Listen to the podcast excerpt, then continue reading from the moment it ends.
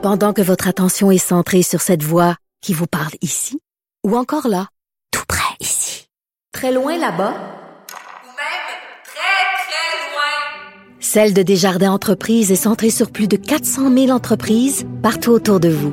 Depuis plus de 120 ans, nos équipes dédiées accompagnent les entrepreneurs d'ici à chaque étape pour qu'ils puissent rester centrés sur ce qui compte, la croissance de leur entreprise.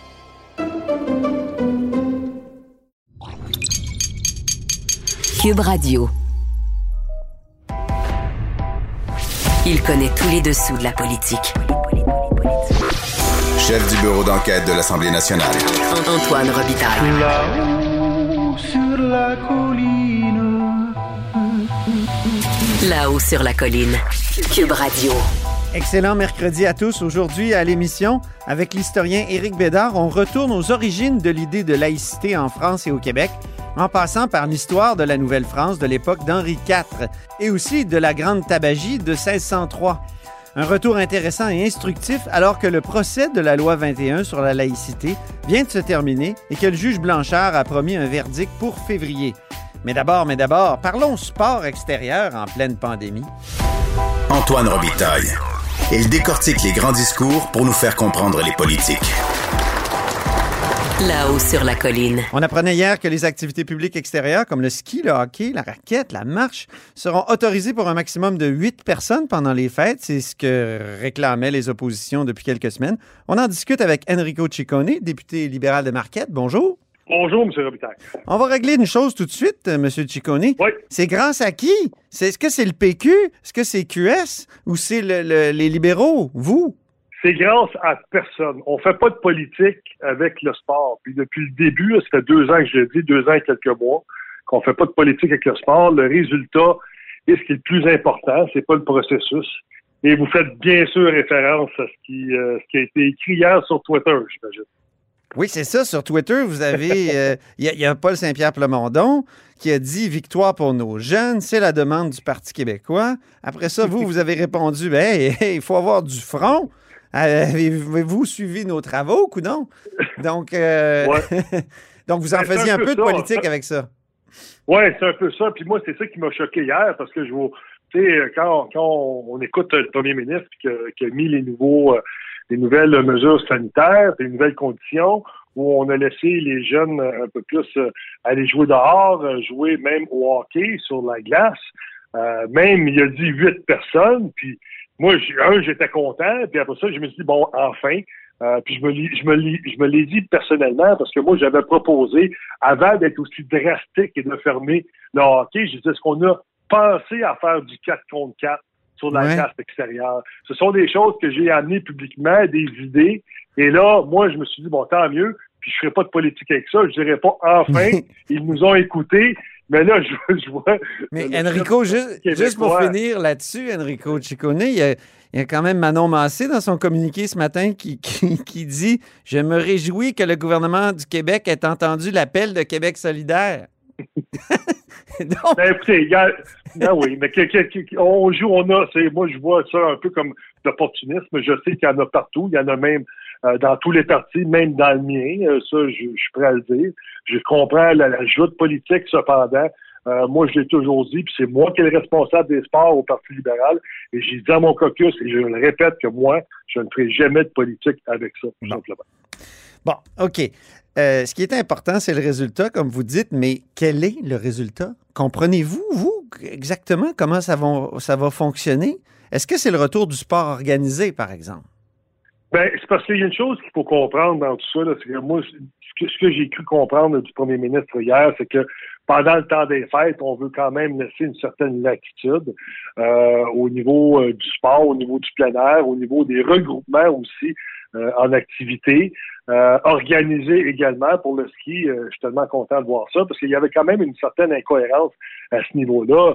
Euh, moi, quand je parlais avec que ce soit la fédération ou aux, des écoles de ski qui m'appelaient, qui me disaient, Monsieur Ducournay, c'est parce que la fédération ne peut pas faire de compétition, mais à côté, la piste d'à côté, on a des parents avec des chronomètres qui font descendre les jeunes, puis ils font une compétition. Mais parce qu'elle n'est pas organisée, c'est toléré, c'est accepté. Alors moi, je me suis euh, levé, j'ai même posé la question en chambre, parce qu'il faut comprendre une chose, c'est que selon la loi euh, de la sécurité dans les sports, ce sont les fédérations qui doivent veiller à la sécurité. Moi, ce que je dis, c'est pas de tout euh, déconfiner. Il faut le faire de façon euh, quand même Mais donc, donc, graduelle. non, mais si mais je comprends bien ce que vous me dites, oui, mais si je comprends bien ce que vous me dites, Enrico, c'est que c'est le retour du sport organisé. Donc, ça va être possible d'avoir du, du- du- des compétitions de Ouais. ski. Bon, mais juste, ben, pas plus que 8. Pas OK. plus que 8, c'est ce que j'ai compris. Euh, sur la glace également, du 4 contre 4, pas plus que 8 euh, pour, euh, pour des joutes. Mais c'est jusqu'à une date là, vraiment précise qui est le 11 janvier, si je me trompe pas. Et par la suite, ben là, est-ce qu'on va revenir à la normale? Mais ça, ça sera au gouvernement de décider ça. La normale étant l'annulation de tous les sports. Exactement ce qui était avant, avant euh, l'annonce du premier ministre. Là. OK, c'est quand même paradoxal parce qu'on ferme les, les magasins non essentiels, mais on rouvre euh, la possibilité Ouais. d'avoir des contacts dans les sports. Parce que quand on joue au hockey, là, on s'entend, là, on n'est pas à deux mètres. Là. Moi, je vois beaucoup de vidéos de vous là, sur YouTube. Vous êtes loin d'être à deux mètres du gars sur lequel vous frappez. Oui, oui, effectivement. effectivement. Mais, Non, mais mais on n'est pas à deux mètres. Non, effectivement, non, on n'est pas à deux mètres, mais encore une fois, puis j'aime tellement votre question, M. Robitaille, parce que la question que vous me posez, là, puis il faut comprendre la réalité des choses dans les bureaux de comté. Moi, je suis ici euh, depuis 6 heures ce matin dans mon bureau. Je suis pas une personne qui dort. euh, je me suis levé à 4h30, j'ai pris ma douche, j'ai pris mon café, je me suis venu travailler au bureau. J'ai été ici à 6 heures. Et là, il faut comprendre qu'à chaque fois qu'il y a euh, une annonce du premier ministre ou même de la santé publique, là, nos téléphones commencent à sonner dans nos bureaux, des messages textes. Euh, là, on, on nous envoie des courriels parce que là, on ne comprend pas exactement ce qu'ils veulent dire. Qu'est-ce qu'on peut faire? Qu'est-ce qu'on peut pas faire? Et moi, ce que je dis, puis c'est- c'est comme ça que je vais répondre à votre question, c'est que c'est vrai, c'est un peu paradoxal de réouvrir le sport, certaines activités euh, organisées, mais en même temps, on ferme des commerces. Alors, moi, ce que je comprends dans tout ça, et c'est ce que je dis à mes citoyens, et je le dis sous toute réserve, ben, ils ont décidé de donner un peu plus de latitude au niveau des- de l'activité physique et des regroupements et des sports de plein air pendant le temps des vacances. Mais pour se rattraper, ils vont euh, confiner ailleurs pour essayer de, de- de limiter les dommages. Moi, c'est comme ça que je l'ai vu hier. Moi, c'est sûr que j'aurais aimé l'entendre de la bouche du, du premier ministre, du, du pourquoi que vous avez fait ça ainsi. C'est pour ça qu'on demande constamment les avis de la santé publique qu'on n'a toujours pas d'ailleurs. Mais vous, là, quand on vous appelle puis on dit est-ce qu'on a le droit au contact sur la patinoire extérieure? Si on va chercher la rondelle, mettons, dans le coin, euh, je veux dire, c'est clair qu'on va, qu'on qu'on va, on sera pas à deux mètres. Est-ce que vous dites essayez de rester à deux mètres ou vous dites Ben, euh, c'est- ben, c'est si toujours de se ouais. protéger. ouais. Ben, bien entendu, ben, vous comprendrez également, euh, M. Robitaille, que des contacts dans un match de hockey euh, qui est fédéré, euh, qui est, euh, où on, on protège euh, les jeunes sur la glace avec des arbitres et à l'extérieur, dans une patinoire, un contact peut être vu comme un voie de fait également. Là. Alors, c'est pas la même réglementation, c'est pas la même tolérance non plus. Alors, moi, ce que je dis aux gens, mais faites pas de contact, puis euh, jouez la rondelle, puis euh, Mm. essayez de faire attention tout simplement, puis restez le plus possible avec les personnes que vous connaissez. là. OK. C'est c'est Donc, euh, ce que je peux dire. là. faut comme utiliser euh, son bon sens, quoi. Exactement, son bon sens, mais en même temps, on vient de fermer également ailleurs, on vient de confiner ailleurs également. Alors, est-ce qu'on va retrouver une balance entre les deux? Il va peut-être y avoir un peu plus de, de, de- de contamination euh, parce qu'on a ouvert dans un secteur, mais on va réduire ailleurs aussi. Mhm. Et on va peut-être se retrouver au même endroit. Est-ce que c'est la pensée, euh, la philosophie du gouvernement? Ça, je ne sais pas, mais c'est ce que j'en ai Ben, déduit. Là, il y a Ouais. plein d'auditeurs qui se demandent d'Enrico Ciccone si Enrico Ciccone va jouer au hockey pendant le temps des fêtes. Enrico Ciccone va être euh, va jouer au hockey pendant les fêtes euh, à la Chine. Si vous si vous voulez venir me voir, viendrez me voir. C'est vrai? Je vais je, je vais m'assurer, oui, je vais m'assurer, j'ai été invité justement pour la fête de quelqu'un, mais je vais m'assurer qu'on soit toujours euh, huit sur la glace en tout cas. Ça. Cependant, OK. Puis votre dos, comment il va? Parce que il me semble que vous m'avez dit une fois que vous vouliez pas jouer au hockey parce que vous en aviez deux pour deux semaines à vous en remettre après. Il va très mal, M. Robitaille, mais quand c'est un citoyen, quand c'est un citoyen qui te le demande, on dit toujours oui. Ah ben, vous êtes bien fin. Merci beaucoup, euh, Enrico Ciccone, pour cet entretien, puis je vous souhaite de joyeuses fêtes. Ben, joyeuse fête à vous aussi, vos auditeurs. Au revoir. OK, au plaisir. Vous êtes à l'écoute de là-haut sur la colline.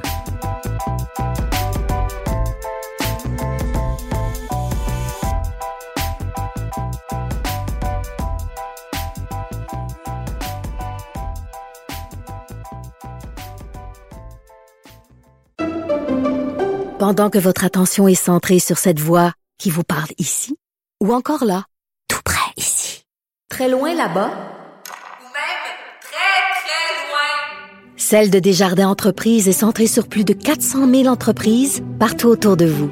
Depuis plus de 120 ans, nos équipes dédiées accompagnent les entrepreneurs d'ici à chaque étape pour qu'ils puissent rester centrés sur ce qui compte, la croissance de leur entreprise.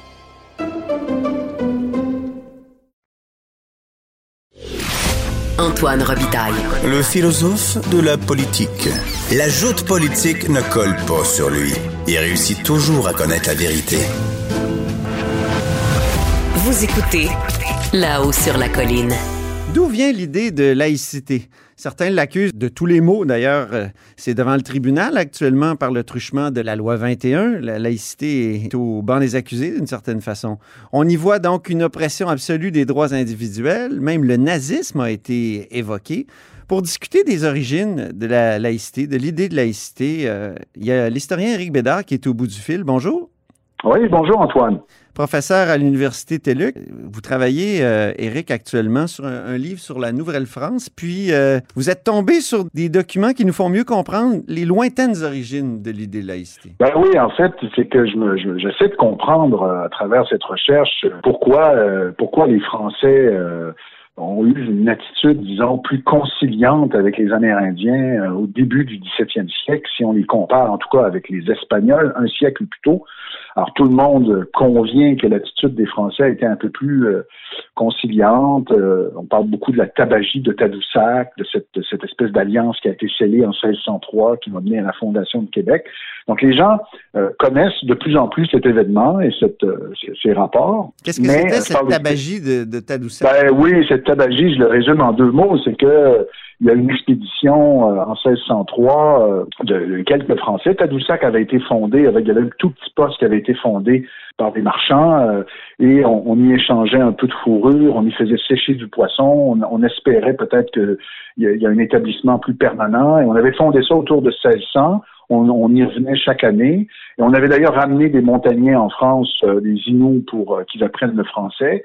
Et donc, en 1603, euh, parmi le, contingent de, Français qui se rendent à Tadoussac, il y a un jeune cartographe qui va qui va devenir célèbre pour nous, c'est Samuel de Champlain, qui à ce moment-là, qui n'est pas le, dirigeant de l'expédition. Le dirigeant, c'est un, un dénommé François Dupont-Gravé. Et mais à coup de chance, ils arrivent à un moment où il y a une grande célébration euh, à Tadoussac. C'est on, on parle d'environ 1000 autochtones euh, de la région du Saint-Laurent, des, des Inuits, des Algonquins et quelques autres qui viennent de remporter une grande victoire contre les Iroquois au sud. Ils font une grande fête, une tabagie. Hein? Ils fument du tabac, ils font une grande fête. Et les Français vont à leur rencontre. Ils sont 4-5 et ils ont avec eux un interprète, heureusement pour eux, euh, Inou, qui peut euh, permettre la communication. Et le grand chef, euh, enfin celui qui s'appelle Anadabijou, euh, dit à Samuel de Champlain et aux Français, écoutez, euh, vous êtes les bienvenus ici, mais à une condition, vous allez combattre avec nous nos ennemis, donc les ennemis iroquois. Et donc, les Français vont accepter, et donc, par la suite, ça va expliquer, on voit dans cet événement le début d'une grande alliance entre les Français et les Autochtones de la vallée du Saint-Laurent. Mhm. Euh, et donc, en même temps, pourquoi aussi il y a eu ces hostilités avec les Iroquois? La question que je me suis posée, que je me pose, je vais essayer d'y répondre dans mon, dans mon livre un jour, sur lequel je planche, c'est mais pourquoi cette attitude relativement conciliante? Pourquoi pas un massacre? Pourquoi pas bon? Et là, ça, ça m'a amené à, à lire beaucoup sur, euh, à comprendre, à essayer de comprendre ces Français là, qui débarquent en 1603. Dans les dernières décennies, on a beaucoup voulu comprendre, et c'est très bien, les Autochtones, leur culture, leur mentalité, leur vision du monde. Mais je constate que les Français de l'époque, on n'a pas vraiment creusé euh, qui ils étaient, c'était quoi leur, euh, contexte politique. Et là, je, m'aperçois du rôle immense joué par les guerres de religion. Les guerres de religion, je vous le rappelle, là, euh, au 16e siècle, euh, c'est l'avènement du protestantisme. Bon, ce sont des gens comme Calvin, comme Luther, qui disent qu'il faut absolument réformer, va, on va parler des réformés d'ailleurs, réformer l'Église catholique, qui euh, les, prêtres sont mal éduqués, les curés sont mal éduqués. Euh, c'est une église qui se qui se vautre dans l'argent, qui vend des des euh, qui, qui, vend des, des, espèces de sacrements, donc qui, qui, qui se compromet. Et donc on veut réformer l'Église et cette ce courant réformateur, réformiste, protestant. Euh, ben, va être évidemment euh, contesté par les, les plus orthodoxes. L'Église va elle-même faire une grande réflexion lors d'un concile de 30 qui va durer, euh, la ville de 30 en Italie, là, qui va durer une vingtaine d'années. Mais tout ça va, déboucher sur des guerres très, très dures. Euh, et, et, dans le cas de la France, une guerre presque civile, puisqu'il y avait environ un treizième, à la fin du, du, du 16e siècle, à peu près un treizième des Français qui sont de confession réformée, protestante, huguenots, comme on les appelle. Donc, ça fait euh, ça fait presque un, ou deux millions de personnes qui sont de cette de cette confession là et il va y avoir des guerres euh, il va y avoir des massacres on pense au massacre de la Saint-Barthélemy où les protestants de Paris vont être pourchassés tués massacrés euh, c'est vraiment un traumatisme pour les Français à l'époque mm-hmm. et là il y a, y a, deux camps il y a, deux camps qui, qui s'affrontent hein. il y a le camp des des catholiques euh, très catholiques romains euh, qui, qui, ne jurent que par ça, qui disent l'Église, la France est la fille aînée de l'Église. Euh, il faut absolument une seule religion dans notre royaume, sinon c'est de l'hérétique. hérétique. Puis le camp évidemment protestant qui réclame la liberté de conscience, qui et ce qui va se profiler, là j'en arrive à la laïcité. Oui, c'est ça, quel est, le lien, entre les, les guerres de religion, la laïcité, les autochtones? ben oui, j'y arrive, excusez-moi, c'est un long détour. Pas de problème, on, adore vos digressions, Éric. Euh, c'est ce qui va se développer à partir, disons, de la régence d'une certaine Catherine de Médicis. Catherine de Médicis est la veuve d'Henri II qui va être tuée en 1559. Et là, il y a une régente parce que son fils est trop, trop jeune pour, pour régner. Catherine de Médicis va, va développer, dans le fond, une conscience. Il va, il va y avoir un troisième camp qui va se développer face à ces deux camps religieux, mm et catholiques. C'est le camp qu'on va appeler des politiques. C'est le camp de ceux qui disent, au fond, il faut essayer de trouver des dénominateurs communs entre nous, Français. Ah. Et ça n'allait pas de soi à l'époque.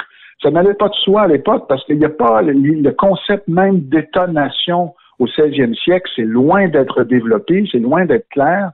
Ce concept-là va devenir la norme à partir du 19e siècle, mais au 16e siècle, on est face à des royaumes euh, qui, sont des, grandes dynasties. Euh, et il y, a, cette idée aussi, ce grand rêve d'une chrétienté universelle, donc par-delà évidemment les différences. Donc là, il y a un camp qui se développe, le camp des politiques, le camp de ceux qui veulent trouver une sorte de compromis entre les deux grandes religions, entre les deux tenants des religions. Et ce camp-là va euh, culminer avec le, grand roi Henri IV qui va euh, arriver sur le trône en 1589 qui va être par excellence le roi du compromis, mhm. de la réconciliation. Lui-même était à l'origine un protestant, hein, il faut, faut, comprendre. dans sa propre famille, il avait vécu cette espèce de guerre euh, presque civile. Son père était catholique, sa mère était protestante, son père est décédé assez tôt. Donc, il a vécu ça dans sa propre famille. Et lui-même, euh, finalement, euh, oui, la religion, ça comptait, mais lui-même se disait, on peut pas continuer à, se massacrer, à s'entretuer, nous, Français. Donc, il va développer le concept même de patrie. C'est-à-dire que la patrie, à l'origine, c'était, dans le fond, son coin de pays, tu sais, on pourrait dire la patrie du, du Saguenay-Lac-Saint-Jean, la patrie, euh, dans le cas des Français, mettons, de la Bretagne ou, ou du Périgord ou du Perche. Là, Là, euh, euh, dans le fond, Henri IV va étendre le concept de patrie à l'ensemble du royaume. -dire on est français, on a, on a des choses en commun par-delà nos différences. Et pourquoi je vous dis ça, c'est que les historiens français voient en général dans, dans, dans le règne d'Henri IV, mais aussi dans ces guerres de religion, le, le, le prélude, hein, la genèse de la laïcité. Hein. ah bon? La laïcité, ben oui, la laïcité, c'est cette idée que finalement, on est une communauté civique, dans le fond, qui se confond avec la communauté nationale, euh, bon, le pays. Et cette communauté civique nous relie parce qu'on a une langue commune, parce qu'on a une histoire, parce qu'on a des traditions. Et ça, ça transcende au fond nos affiliations religieuses. C'est, ça va au-delà de nos appartenances premières religieuses dans le cas du 16e siècle.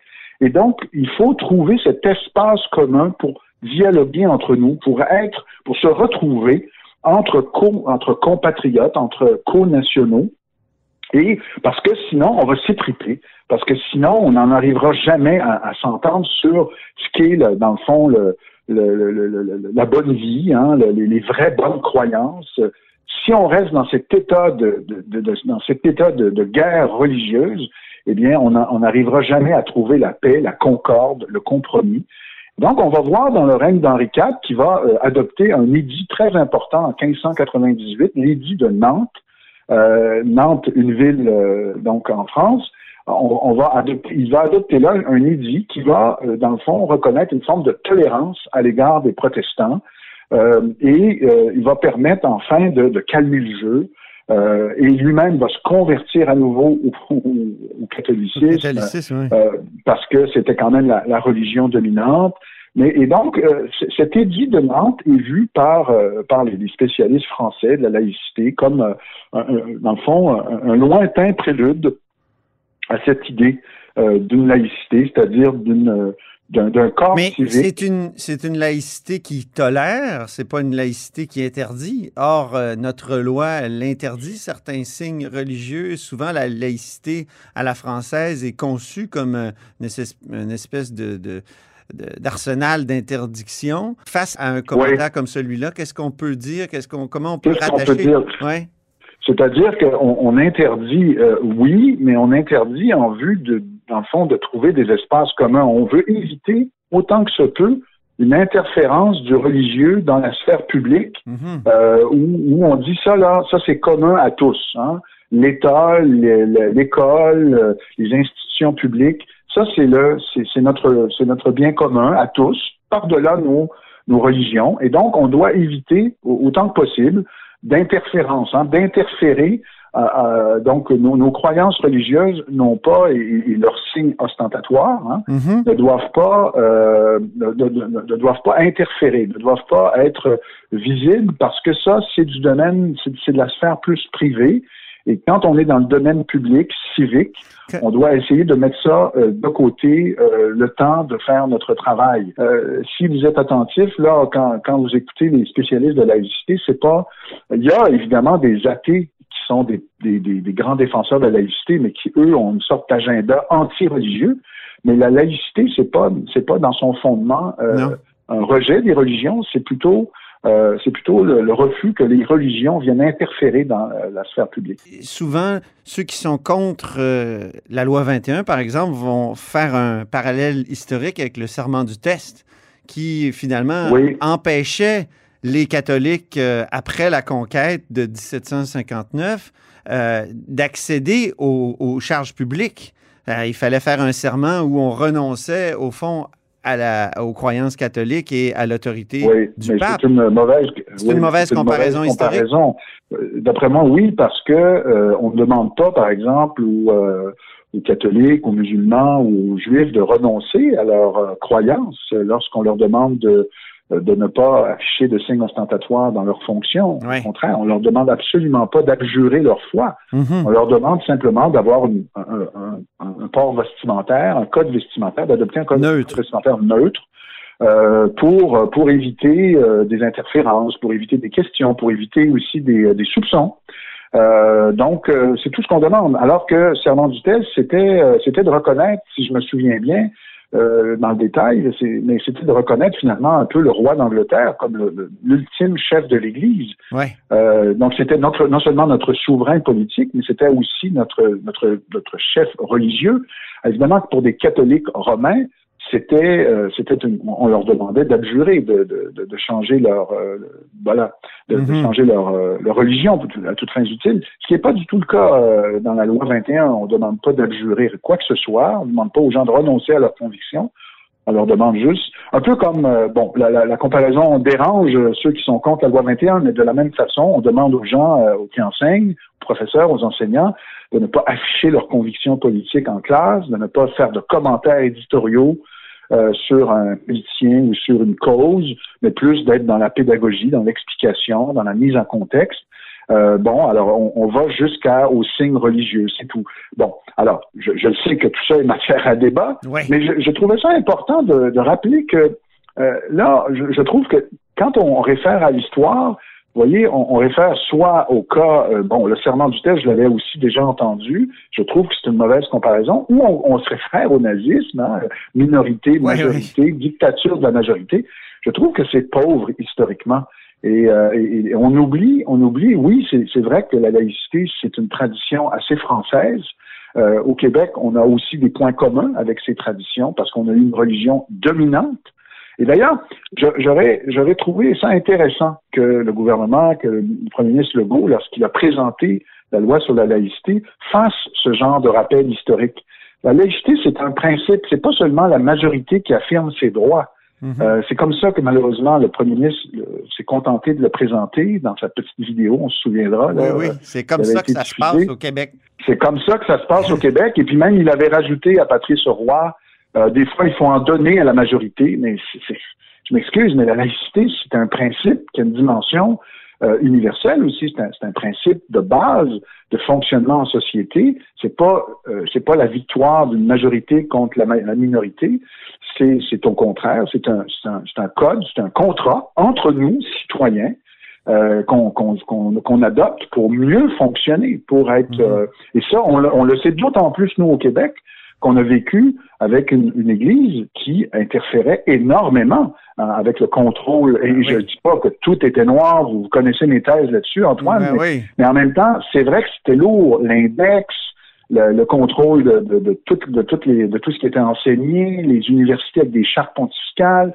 Bon, Mhm. ah, et, et nous, au Québec, on a décidé de se séculariser, on a décidé de prendre un tournant avec, avec les années 60, et, et finalement, la laïcité, ce n'est que le prolongement de ça.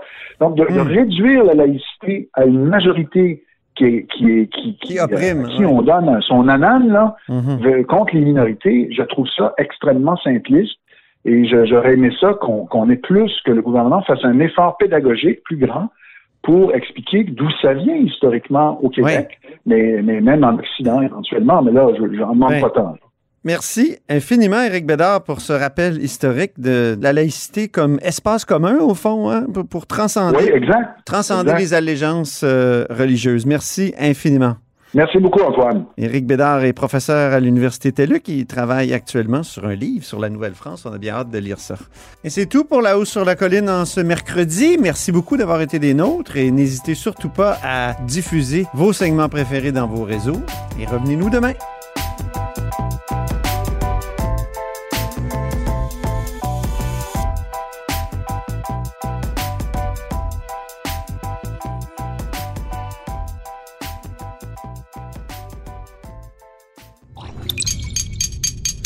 Cube Radio.